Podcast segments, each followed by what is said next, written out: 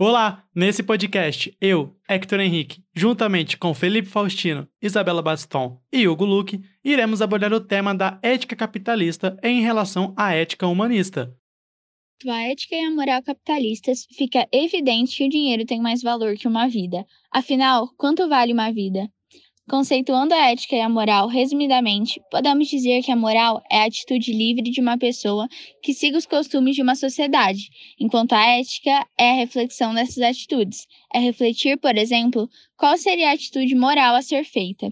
Pessoas matam e morrem por dinheiro, perdem saúde mental e física, correm incansavelmente atrás de objetivos inalcançáveis. No capitalismo, jamais estamos satisfeitos, e essa busca interminável pela felicidade dentro do capital está dentro da nossa conformidade com o capitalismo. Junto disso, a ética capitalista sobrepõe tantos valores humanitários que a corrente libertária e anarcocapitalista da direita cresceu de maneira extraordinária nos últimos anos seguindo os ideais dos economistas Mises e Hayek, representando a defesa de um mundo completamente subjugado diretamente pelas corporações e pelo capital em detrimento da própria sociedade. Um mundo que funcione através da voluntariedade entre os agentes privados e a doação completa do poder aos lords das megacorporações. É a tentativa mais clara de passar a moral capitalista, que hoje trabalha mais por trás das cortinas, para o papel protagonista na gestão da sociedade. Mas o que queremos dizer com moral capitalista?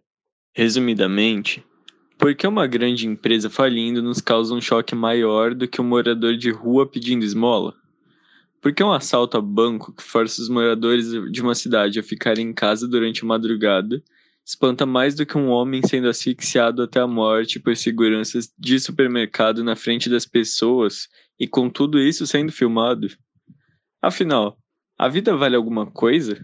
Quanto vale? Apenas algumas têm valor? O único valor está naqueles que seguem os valores éticos capitalistas.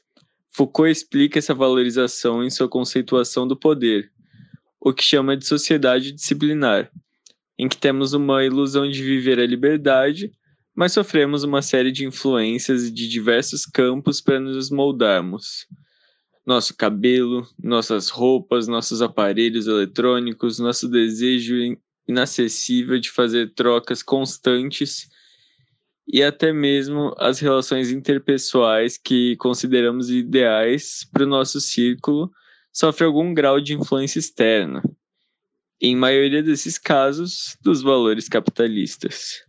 E o vídeo A História das Coisas fala sobre isso, dentro da construção social de nós mesmos no capitalismo e todo o seu processo circular, né? Que só nos faz querer mais e assim aumentando os nossos padrões de consumo e fazendo com que todos achem válido é, a destruição do planeta em prol de necessidades supérfluas. Tudo isso vai completamente contra o que é chamado de filosofias humanistas ou seja, em que o ser humano é a peça central da própria existência. O que quer dizer que seus valores éticos e sua moral só poderiam ser definidos pelo próprio ser humano, como os conceitos de bom e mal. Num estado de dominação, como vivido no capitalismo, isso é impossível de ser executado, afinal, a ética e a moral é considerada pela vista capitalista. As virtudes do homem são definidas a partir daquilo que é considerado mercadologicamente bom, e seus problemas também. É impossível que o homem desenvolva seus próprios valores dentro dessas macropolíticas de controle do corpo. No entanto, cabe a reflexão: a ética humanista poderia realmente ser implementada numa civilização? Diferentemente do homem no estado de natureza, a civilização obriga o homem a desenvolver regras, a definir o bom e o ruim para o bom convívio do grupo. A ética e moral seriam definidos de uma forma ou de outra, não pensando no homem, mas sim na sociedade. Para nós, Seguindo o que diz a filósofa espanhola Maria Zambrano sobre o assunto, talvez a ética humanista seja um tanto individualista para que conseguimos aplicá-la num contexto civilizatório.